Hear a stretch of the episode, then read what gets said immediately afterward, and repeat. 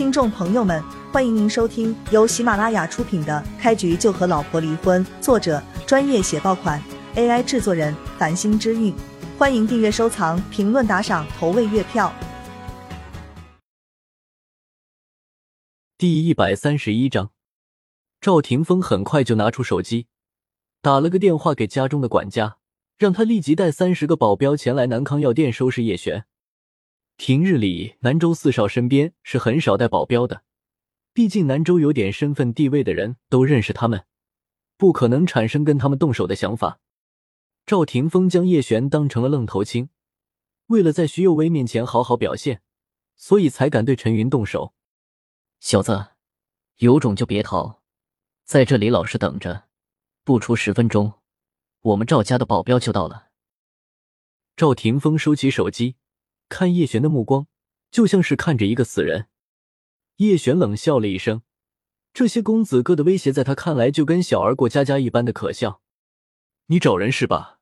最好多找点，要实力强悍一些的，否则过来就是给我送菜。叶璇嘴角的不屑表现的十分明显。赵霆锋气得不轻，脸色都变了，他紧紧握着拳头，咬牙切齿的说道：“狗东西！”我没带保镖，就让你如此猖狂。待会儿我的人到了，非要打得你跪地喊爹。围观的众人都不太看好叶璇。虽说刚才叶璇打了陈云两个巴掌，但很多人都以为这是叶璇出其不意才能打中陈云。陈云的身份在那里摆着，作为陈家的少爷，陈云自然不会那么轻易吃亏。很可能叶璇打出去的两个巴掌。需要他用两只手来偿还。你真的有种！这两个耳光我受了。今天要是不将你的双手剁下来，老子就不叫陈云。忍着面部的剧痛，陈云也掏出手机，打给了陈家的人。喂，二叔是吗？我被人打了，你赶紧带人过来给我报仇。要高手，我今天一定要废了那个臭小子。将他剁碎了喂狗。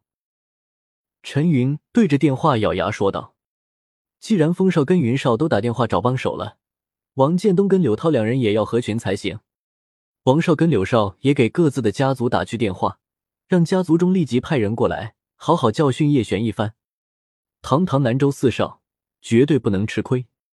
南州的大家族基本都养了不少保镖和打手，一旦跟其他家族发生利益的纠葛。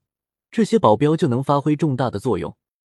保镖的实力跟水准，也可以作为衡量一个家族是否强大的参考条件。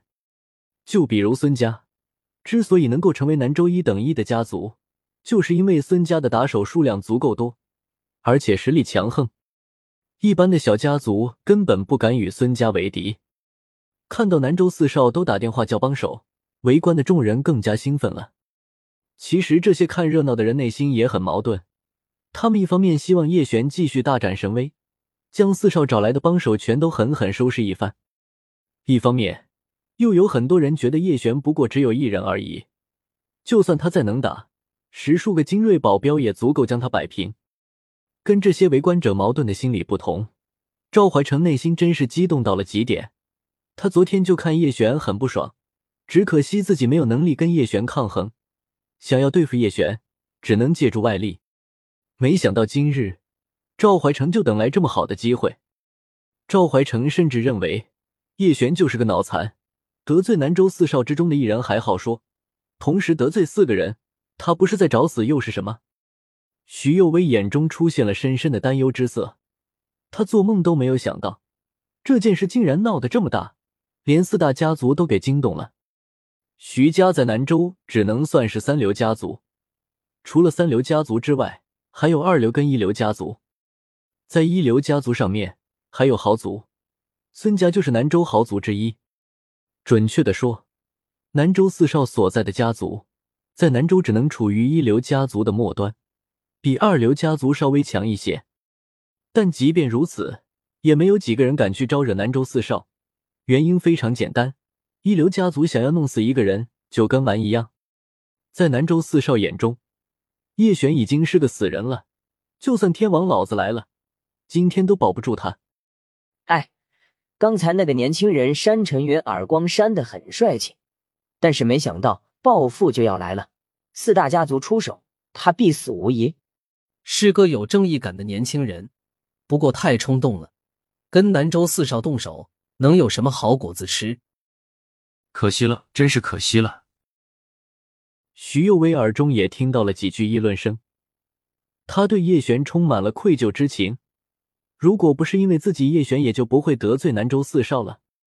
可是刚才那一刻，叶璇为他出面，他内心的确感受到了温暖，有种很安全的感觉。不行，不能让四大家族的人过来对付叶璇，否则他就完了。徐幼薇这么一想，就深吸了一口气，走到南周四少面前，对他们求饶。